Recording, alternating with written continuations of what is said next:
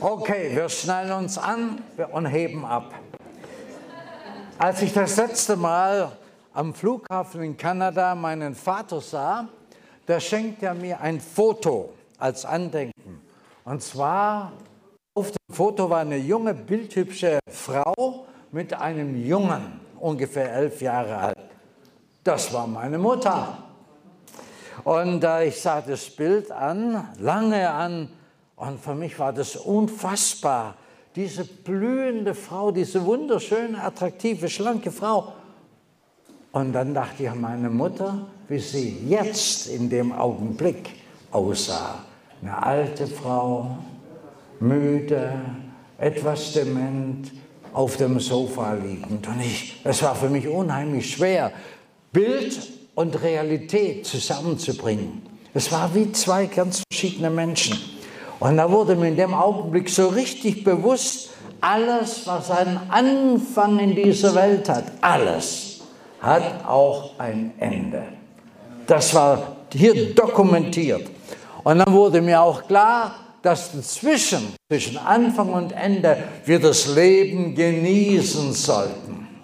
Manche Leute sind wie eine Maus, wie eine weiße Maus oder ein Hamster einem Rad und jagen und jagen und jagen eine Zeit lang habe ich das leider auch gemacht. Ich habe es nachher bereut. Jagen und jagen und jagen. Und wenn du unterm Strich guckst, kommt gar nicht so viel raus.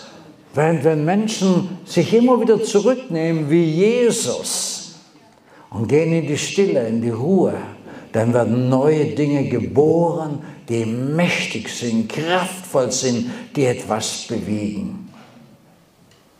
Zweieinhalb Jahre bevor bei mir der Krebs entdeckt wurde, hatte Gott zu mir gesagt, ich will dich zur Stille bringen. Und zu meiner Mitarbeiterin, die heute Morgen hier war, sagte ich, ich glaube, es ist Zeit, dass ich mal eine Auszeit nehme. Aber mein Ehrgeiz war größer. Ich wollte bis 75 durchziehen, habe Gas gegeben. Und der Arzt sagte mir nach der Untersuchung, wären Sie zwei Jahre früher gekommen, wäre alles viel einfacher gewesen. Wir sollten auf die innere Stimme hören. Und vielleicht sagt man, das habe ich gar nicht vorgehabt zu sagen, vielleicht sagt Gott zu manchem heute, hey, komm mal raus, nimm mal eine Auszeit, mach mal ein bisschen langsam. Du musst keinen Sprint hinlegen, ich will Dauerläufer haben. Leute, die durchhalten, die mit ihrer Kraft haushalten und sich nicht ausnutzen, auspressen lassen wie eine Zitrone. Ich weiß, das ist ein Wort vom Herrn. Lass dich mal von Gott rufen, in die Stille zu gehen. Da kann etwas ganz Neues, Mächtiges, Wuchtiges durch dich geschehen, weil es Gott wirkt. Anyway, dies ist der Tag, den der Herr gemacht hat. Und ich will mich freuen und fröhlich darin sein. Nicht jeden Morgen mache ich so auf. Manchmal wache ich auf, ein Bein raus und dann sage ich, dies ist der Tag, den der Herr gemacht hat. Ja, ja, ich will mich freuen. Und dann wird mir bewusst, hey, get up, unter die Schauer und jetzt sagst du das nochmal. Ich will mich freuen und fröhlich sein. Man lebt viel intensiver, wenn man so den Tag beginnt. Die Juden haben einen tollen Trinkspruch. Lachaim zum Leben. Hey, lebe! Gott hat dich gebor, äh, geboren werden lassen, nicht, dass du hier durchs Leben hastest und dann am Ende sagst, oh schade, ich habe alles verpasst. Ich habe nicht gelebt, ich wurde gelebt. Gott will, dass du lebst. Das sagt er zu Israel. Du sollst leben. Okay? Ähm, tja, wir waren dabei, meine Mutter als junges, hübsches, attraktives Mädchen und dann die alte Frau, die nun auf ihr Ende wartet. Da fiel mir das Wort eines Paulus. Ich trage diesen Schatz, das, was Gott mir alles gegeben hat, den Geist Gottes, die Gaben Gottes, die Fähigkeit, den IQ, alles, was Gott mir gegeben hat, trage ich in einem irdenen Gefäß. Ein zerbrechlichen Gefäß, so dass man erkennen kann, das Übermaß an Kraft, Übermaß, sagen wir es, Übermaß nicht Kraft und Maß, sondern Übermaß. Jesus soll Leben und volle Genüge haben. Das ist sein Wort. Übermaß an Kraft, mit dem ich wirke, denn diese Kraft kommt nicht aus mir selbst, sondern es ist Gottes Kraft. Ach, das ist fantastisch. Wenn man solche Augenblicke erlebt, wo einem Gott so ganz nahe ist, man merkt, hey, du bist nur das Gefäß aber die Kraft kommt von ihm. Äh, als ich, ja, ich bin ganz ehrlich, heute beichte ich mal. Äh, als junger Pastor hatte ich oft Minderwertigkeitskomplexe. Manchmal holt mich das sogar heute ein. Uh, anyway, ähm, da hatte ich so eine Phase mit Minderwertigkeitskomplexen. Und wie ich gestern Abend sagte, man muss nicht vor Gott fliehen, man muss nicht über Gott reden, man muss zu Gott reden. Und ich habe gesagt, Gott, Du sagst, dass du mich liebst. Aber ich fühle mich so minderwertig. Ich höre den Prediger, sehe den Evangelisten und wie die wirken und was da aufgebaut wird. Und wer bin ich schon? Und da hat Gott mir eine Vision. Ich habe nicht alle drei Tage eine Vision, aber Gott hat mir eine von den wenigen Visionen geschenkt, die ich im Leben hatte. Ich sah plötzlich wunderschöne Gefäße ein großes Gefäß aus Gold. Daneben ein Gefäß aus Silber. Daneben ein Gefäß aus Kupfer. Und dann ein Gefäß na, aus Ton, ein irdenes Gefäß. Und ich tippte sofort drauf und sagte, ja, ja, dieses irdene Gefäß, das letzte, der letzte Heuler bin ich. Und Gott sagt, ich will, dass du jetzt etwas verstehst. Und dann sah ich eine Hand, nur eine Hand, die hatte einen großen Krug. Und sie füllte in das erste Gefäß wie etwas wie fließendes Licht, wunderschön. Und füllte das Gefäß und das Gefäß floss über von diesem Licht. Dann kam die Hand zum zweiten, zum silbernen Gefäß. Und das Gefäß wurde voll von diesem Licht und es überfloss. Und dann kam er schließlich auch dann am Schluss zu dem irdenen Gefäß. Und das Licht floss aus diesem Krug in das irdene Gefäß hinein und floss über. Und sagte, guck mal genau hin. Und dann sah etwas. Die Gefäße waren verschwunden. Ich konnte die Gefäße nicht mehr sehen, weder das Gold noch das Silber noch das Irdene. Ich sah nur eine Quelle von Licht, flüssigem Licht, die aus diesen Gefäßen herausfloss und das Gefäß selber verschwand hinter diesem Ausfluss an Licht und Leben. Und da habe ich etwas begriffen. Es kommt nicht darauf an, dass du der, der Nummer eins bist, die Nummer eins, der Goldene. Wenn du nur das irdene Gefäß voll des Lichtes Gottes, voll der Herrlichkeit Gottes ist, dann genügt es vollkommen. Es ist großartig. Wir, Paulus sagt, der große Paulus sagt, wir tragen diesen Schatz, diese Gegenwart Gottes, diese Macht, diese Kraft Gottes in einem irdenen Gefäß, damit sichtbar wird, dass die Kraft von Gott kommt und nicht von uns selbst. Und dann schreibt er, der Paulus, von allen Seiten bin ich bedrängt, aber ich werde nicht erdrückt. Ich weiß nicht mehr aus noch ein, auch der, aber ich verzweifle nicht. Ich werde verfolgt, aber Gott lässt mich nicht im Stich. Du hältst mich bei deiner rechten Hand. Lässt mich nicht im Stich. Ich werde niedergeschlagen, sagte wörtlich, niedergepresst, niedergeschlagen, aber ich stehe wieder auf. Die Bibel bezeugt, der Gerechte fällt siebenmal, aber bleibt nicht liegen. Siebenmal steht er wieder auf. Und die von Gott bewegten Leute sind Steh auf Männer und Steh auf Frauen.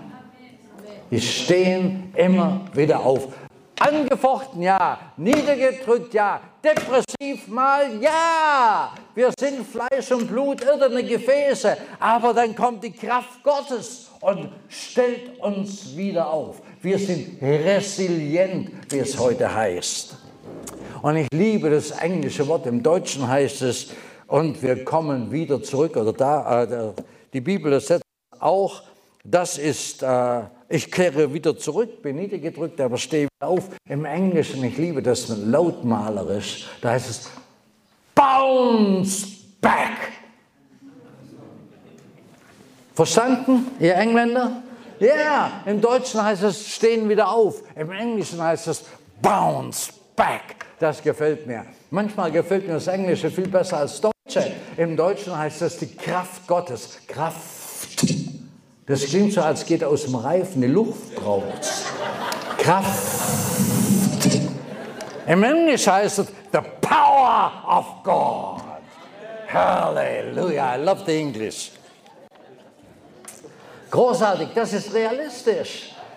Der Paulus macht uns nichts vor. Er sagt, nicht, ach, komm zu Jesus dann sind alle Widerwärtigkeiten des Lebens ausgeräumt. Du hast keine Probleme mehr, der Chef macht es schon. Nein, es heißt, we bounce back. Wir kriegen eine, eine vor die Hucke und dann stehen wir wieder auf. Oh, danke. Woher kommt diese Resilienz bei Paulus? Er sagt, weil ein Übermaß, ich liebe dieses Wort, Übermaß eine Kraft in mir wirksam ist, die nicht aus mir selber kommt, sondern sie ist Gottes Kraft. Gestern hat jemand zu mir gesagt, du bist wirklich fast 80? Ja. Sagt, du predigst aber wie ein 40-Jähriger. Und dann habe ich gesagt, ja, vielleicht. Aber weißt du was? Vor viereinhalb Jahren stand ich am Grab. Das Urteil des Arztes war zu spät. Da können wir nichts mehr machen. Aber in mir, in meinem irdenen Gefäß, trage ich etwas. Es ist die Kraft des lebendigen Gottes. Und immer wenn ich mal Anfechtung habe, ah, vielleicht kommt der Krebs ja doch wieder zurück, weil viele Leute reden so einen Unsinn, die reden mir das ein. Dann lege ich die Hände auf mich und sage, the healing is in you. The healing is in you. Und dann fühle ich das und sage, Chef, es ist alles in Ordnung, wir können weiterarbeiten. Das ist der Grund, weshalb ich den Mut nicht verliere. Ich bin nur ein irdenes Gefäß, das weiß ich, das hat er mir selber gezeigt. Aber in mir ist die Kraft des lebendigen Gottes und das gibt Mumm. Und dann schreibt Luther so, darum werde ich auch nicht müde, wenn auch der äußere Mensch verfällt in einem alten Lutherdeutsch heißt es sogar, wenn auch der ältere Mensch verdirbt, so erneuert sich der innere Mensch doch von Tag zu Tag. Hier wird von einem äußeren Menschen gesprochen und von einem inneren Menschen. Da gibt es einen Unterschied. In unserer Zeit legen die Menschen hauptsächlich Wert auf den äußeren Menschen. Der innere Mensch ist nicht so sehr gefragt, Charakter und so weiter. Nein, du musst gut aussehen. Und das stimmt. Menschen in ihrer Blüte sind wunderschön. Es macht mir Spaß, zum Beispiel im Straßencafé zu sitzen und die jungen Leute anzugucken, zu beobachten, wie sie attraktiv sind, wie sie äh, zielstrebig sind, wie äh, sie begeistert sind und aktiv sind. Das sehe ich gerne, das baut mich auf. Realität ist aber auch, wir werden auch älter. Eines Tages sitzen wir im Straßencafé und bewundern die jungen Leute. Wir alle altern. Das ist, was die Bibel sagt. Der äußere Mensch verdirbt oder der äußere Mensch verfällt. Der Alterungsprozess lässt sich nicht aufhalten.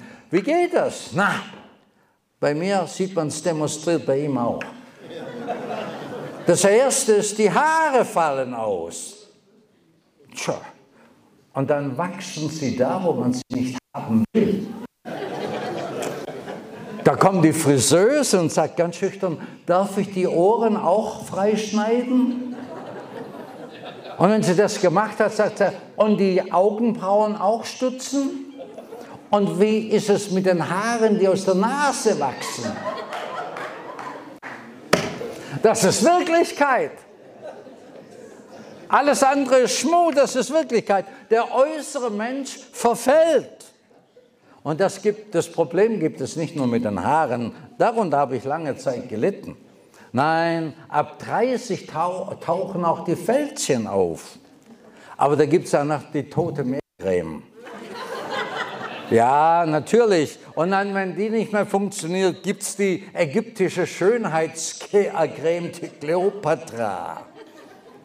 Doch wenn die Zeit so weiter ins Land geht, dann legen sich um die Augen so etwas wie Spinnweben. Dann hilft nur noch eins liften. Als ich vor einiger Zeit aus Kanada zurückkam, hat mein Sohn mich umarmt.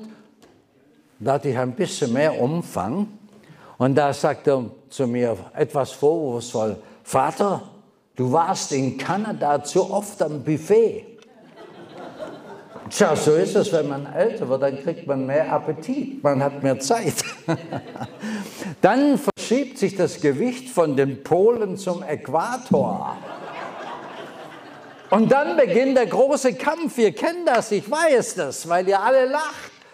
Ihr habt alle dasselbe Problem. Jawohl, und dann hilft nur noch eins, dann sagst du, ab morgen gibt es nur noch Sauerkraut. Das ist kein Witz. Sauerkraut essen hilft. Sogar der Karl Lagerfeld hat einmal erzählt, er wäre so schlank geworden, weil er so viel Krautsuppen aß. Nur das Problem ist, hört man auf, Krautsuppe zu essen, dann wächst der Äquator wieder. Also, wenn jemand hier ist, der nicht glaubt, dass der äußere Mensch verfällt, dann guck mal unauffällig um dich rum. Also wenn ich morgens in den Spiegel äh, blicke, dann sehe ich, dass ich anders aussehe als vor 25 Jahren. Und das sieht man nicht so gerne, aber es ist die Wahrheit. Deswegen muss man eine schicke Krawatte anziehen, um das ein bisschen zu übertönen. Wir leben heute in der Anti-Aging-Gesellschaft, wo man jugendliches Aussehen um jeden Preis erhalten will. Und das Geschäft mit dem Jugend- und Schönheitswahn ist zur Milliardenindustrie geworden. Ein neues Wort, das ich vor kurzem entdeckt habe, ist Body Transformation. Das heißt, Modellierung des Körpers. Da werden beim Chirurgen nicht nur kleine Schönheitsfehler korrigiert, sondern der Körper wird wirklich neu gestaltet. Körperteile werden ersetzt durch, äh, und erneuert durch Operationen. Und zwar nicht nur bei den Haaren und Falten, sondern überall. Ich gehe da nicht drauf weiter ein. Es ist schade, weißt du, dass die Menschen heute so viel oder übermäßig viel Wert auf Äußeres legen. Äußeres ist ja ganz schön, wenn man darauf achtet, aber das ist nicht mehr normal. Ich finde das, Entschuldigung, pervers. Ich kann da nicht anders als an den Bibeltext denken aus 1 Samuel Kapitel 16. Da soll der Prophet Samuel einen neuen König salben für Israel. Er kommt ins Haus des Isai und sagt, Isai, ich habe gehört, gehört, du hast Söhne. Ja, sagt er begeistert. Er weiß ja, warum der Prophet kommt. Ich habe mehrere Söhne und ganz besonders einen Lieblingssohn. Der ist prädestiniert, König in Israel zu werden. Er ist hochgewachsen, eine strahlende Erscheinung mit imponierendem Gehabe. Der Prophet ist beeindruckt. Ich bin wirklich froh, dass auch Propheten sich irren können. Der hat sich mächtig geirrt. Der sieht in Eliab und sieht gleich das Füllhorn mit dem Öl und Gott sagt, stopp! Der ist es nicht. Aha, okay, sorry, haben mich getäuscht. Dann kommt der zweite, Abinadab. Oh, der sieht gut aus. Nicht ganz so groß gewachsen, aber da hat mir so einen intellektuellen Touch. Und das macht sich nicht so schlecht als König, den salben wir zum König. Stopp! Das ist auch nicht. Oh, dann kommt Schamma durch die Tür. wow, Bodybuilder. Sieht richtig gut aus, so muskulös, durchtrainiert. Ja, wenn der auf dem Thron sitzt, haben sogar die Prätorianer Respekt. Gott sagt, stopp. Das ist auch nicht. Und so gehen eine Parade von sieben Söhnen an dem Propheten vorbei und am Schluss ist der Prophet völlig verwirrt und äh, völlig durcheinander und er sagt, Isai, hast du noch einen Sohn? Ja, ja, der Kleine da. Der ist auf dem Feld, der hütet die Schafe. Hol den. Aber den, hol ihn. Und so wird, so kommt der David, der kleine Lobpreiser vom Feld. Und in dem Moment, als er durch die Tür kommt, fällt der Heilige Geist über Samuel. Der ist er ist ein Mann nach dem Herzen Gottes. Er bekämpft Löwen und Bären nicht in eigener Kraft, sondern er weiß, in wessen Kraft er das schafft. Und er preist mich von morgens bis abends mit seiner Lyra. Er liebt mich und ich liebe ihn. Der ist. Der Mensch sieht, was vor Augen ist, aber Gott sieht das Herz an. Der Mensch sieht immer nur das Äußere. Aber Gott sieht den wahren Menschen und nicht nur die Hülle an. Gott sieht das Innenleben. Und deswegen sagt Paulus, wir tragen diesen Schatz von Gott her in einem irdenen Gefäß, die Gaben Gottes in einem zerbrechlichen irdenen Gefäß, damit man sofort erkennen kann, woher die Kraft kommt. Paulus hat es nicht leicht. Er kämpft mit enormen Schwierigkeiten in seiner Nachfolge. Er ringt sich immer, immer wieder durch. He bounces back. Schiffbruch, Steinigung, falsche Brüder. Er hat eine ganze Latte von Erzählungen, was er da alles durchmachen muss. Aber he bounces back, er kommt zurück. Warum? Woher kommt das? Und jetzt gibt uns das Geheimnis preis. Denn wir sehen nicht auf das Sichtbare, sondern wir sehen auf das Unsichtbare. Auch da gefällt mir das Englische wieder. My eyes are fixed on the invisible. Fixiert auf das Unsichtbare. Ich rechne mit dem Unsichtbaren wie Abraham. Er schaute nach dem, den er nicht sehen konnte, als sähe er ihn, auf das Unsichtbare. Er weiß, keiner kann ihn sehen, diesen Gott, aber er weiß, er ist da. Er weiß sich von ihm geführt, er weiß sich von ihm gerufen. Es ist fantastisch. Er weiß, dass er weiß, dass er weiß. Unsichtbare. Und das motiviert ihn, das treibt ihn an. Und deswegen kann ein Gefängnis an die Geschwister in Philippi schreiben, ich sage euch, freut euch doch endlich. Nochmals sage, freut euch, freut euch. Und wenn man diesen Freudenbrief liest, denkt man, Paulus ist im Urlaub auf Malle. Ja, wer schreibt so? So schreibt man Urlaubsgrüße, aber nicht aus dem Knast. Er schreibt diesen Brief aus dem Gefängnis, einem feuchten, modrigen Loch vielleicht mit einer Tranfunzel ausgestattet, die etwas Licht gibt. Das Essen ist ein Fraß, nicht wie bei uns hier. Fraß wird durch eine Luke gereicht. Und da schreibt der Kerl, freut euch. Ich freue mich, Leute, ich freue mich. Der, der hat einen Freudentaumel. Ich freue mich. Worüber freut er sich denn? Er sagt, ich habe Grund, mich zu freuen. Alles, was ich erlebe, nehme ich aus Gottes Hand. Auch Schwierigkeiten, auch mein Gefängnis nehme ich aus Gottes Hand. Wieso? Na ganz einfach. Ich habe hier ein Publikum, das nicht weggehen kann. Die sind alle abgestellt, um Wache zu schieben. Einer nach dem anderen. Und alle kriegen mein Zeugnis zu hören, wie Jesus mir auf der Straße nach Damaskus begegnet ist, wie er mein Leben verändert hat. Und das muss ich mit Begeisterung machen. Denn die Prätorianer nehmen mir meine Predigt und mein Zeugnis nicht ab, wenn ich mit einem sauren Gesicht da sitze und maule über dieses Scheißessen. Er strahlt. Er ist voller Begeisterung, voller Freude. Und die Soldaten sagen, so einen Typen haben wir hier noch nie gehabt. Der muss irgendwas haben und sie werden interessiert. Und da gibt es ein Zeugnis. Und nach kurzer Zeit kann er schreiben, die ersten Prätorianer haben sich bekehrt. Halleluja. Elite-Soldaten des römischen Kaisers haben sich bekehrt. Und dann schreibt er in seinem Brief am Ende, und die vom Kaiserhof lassen euch alle herzlich grüßen. Ich bin nicht umsonst im Knast. Ich habe Grund zur Freude. Denn meine Berufung ist doch, dass ich Menschen zu Jesus führe. Und das kann ich hier tun bei Leuten, die würde ich nie im Leben treffen, wenn ich nicht hier wäre. Grund zur Freude. Das Geheimnis des Apostel Paulus, ich bin gleich am Ende, ich weiß, habe viel ausgehalten, besonders gestern. Geheimnis des Apostel Paulus ist auch Hilfe für uns heute.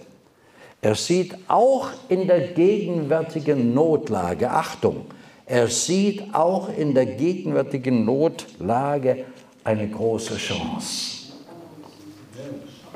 Tatsache ist, in jeder Krise gehen Leute runter und andere gehen rauf. Es gibt Krisenverlierer und gibt Krisengewinner. Und wenn man das ins Geistliche überträgt, kann es viele Gewinner jetzt geben.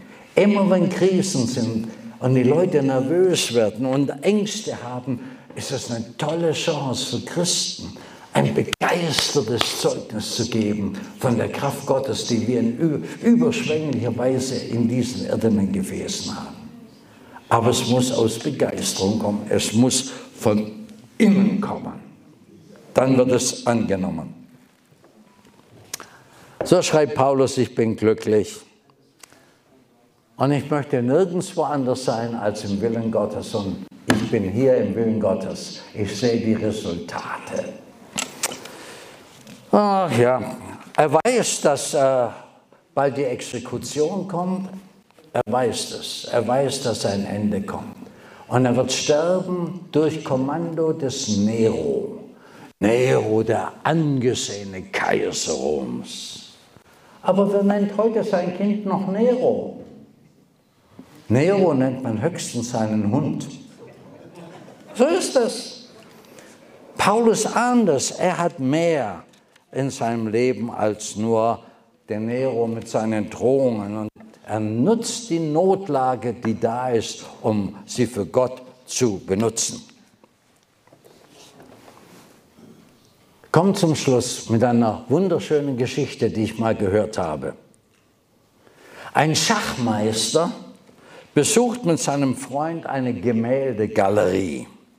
Andächtig gehen sie von Bild zu Bild. Das ist immer ein schönes Erlebnis, eine Galerie zu besuchen. Fasziniert bleibt der Schachmeister vor einem Gemälde stehen.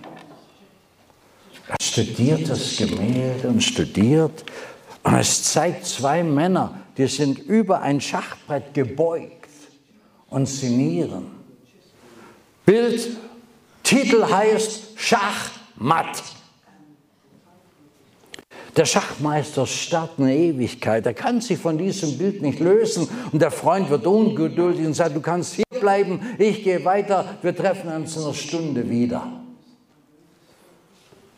Der Schachmeister guckt und guckt und guckt. Nach einer langen Zeit kommt der Freund wieder und der steht immer noch vor dem Bild. Was ist mit dir los? Da sagt der Schachmeister, Irgendetwas stimmt an diesem Bild nicht. Entweder muss das Bild korrigiert werden oder der Titel geändert werden. Wieso? Ah, fragt ihn irritierter Freund. Das sagt der Schachmeister. Der König hat noch einen Zug. Wow. Ich habe diesen Satz gehört das kam in mich rein. Wow! Wie eine Bombe. Der König hat noch einen Zug. Moses steht mit dem Volk am Roten Meer. Vor sich das Wasser, links und rechts Gebirge, hinter sich die anrollende feindliche Armee. Und jeder würde sagen, Schachmatt. Und Gott sagt, halte deinen Stab über das Wasser. Dann die Wasser teilen sich und die ziehen durch und die Ägypter saufen im gleichen Wasser. Der König hat noch einen Zug. Sadrach, Mesach, Abednego, sie weigern sich vor dem Despotenbild Huldigung zu erweisen. Sie beten dieses Bild nicht an. Und der König, der ist erzürnt und lässt ihnen siebenmal feurigen Ofen zu werfen. Nach einer Zeit kommt er, guckt in den Ofen, holt den Vollstrecker her und sagt, sag mal, haben wir nicht drei Leute in den Ofen geworfen? Ich sehe aber vier. Und der vierte sieht aus wie ein Sohn der Götter. Ich weiß, wer im feurigen Ofen war. Der König hat noch einen Zug. Oh, das ist großartig. Der weiße Daniel wird in den Löwengraben geworfen und die, der Engel Gottes kommt und hält den Löwen den Rachen zu. Und der König sagt, wie sowas passiert? Der König hat noch einen Zug. Unser König hat noch einen Zug. Amen. Josef wird von den Brüdern verkauft, er landet im Knast, um die Sache kurz zu machen. Und man denkt, Schachmatt, da kommt er nie wieder raus. Aber Gott hat ihm eine Gabe gegeben und er benutzt diese Gabe und das spricht sich rum. Und der König lässt ihn herauskommen und Josef steigt auf vom Knast bis zum Premierminister. Der König hat noch einen Zug. Karfreitag. Jeshua, der Sohn des allmächtigen Gottes, unser Erlöser, hängt am Kreuz wie ein Schwerverbrecher. Er verleumdet, er ist verraten, verkauft, vernichtet. Hörbar spricht er noch drei Worte. Es ist vollbracht. Und dann neigt er sein Haupt, sein donnengekröntes Haupt und stirbt. Die Hölle tobt und tanzt vor Begeisterung. Schachmatt, den haben wir fertig gemacht. Damit ist jetzt Ende. Aber der König hat noch einen Zug. Am dritten Tage steht er auf von den Toten und in dem Morgenlicht bricht er durch in die Sonne.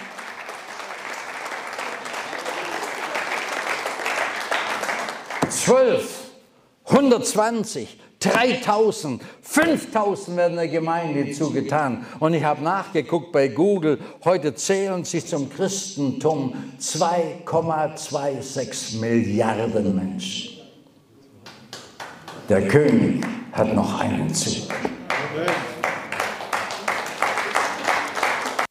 Wenn du alles vergisst, was ich gestern und heute gesagt habe, Nimm diesen einen Satz mit in dein Leben hinein. Und immer, wenn es dick kommt, wenn es schwierig wird, wenn es eng wird, sag, das ist nicht das Ende.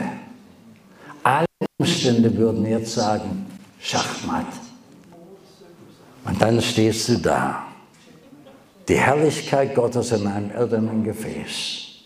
Und sagst, aber der König, mein König, Jesus, der König aller Könige und der Herr aller Herren, mein Gott, hat noch einen Zug. Amen. Hallo zusammen. Ich weiß nicht, wie es euch geht, aber wenn ich das hier sehe, da habe ich einen Gedanken.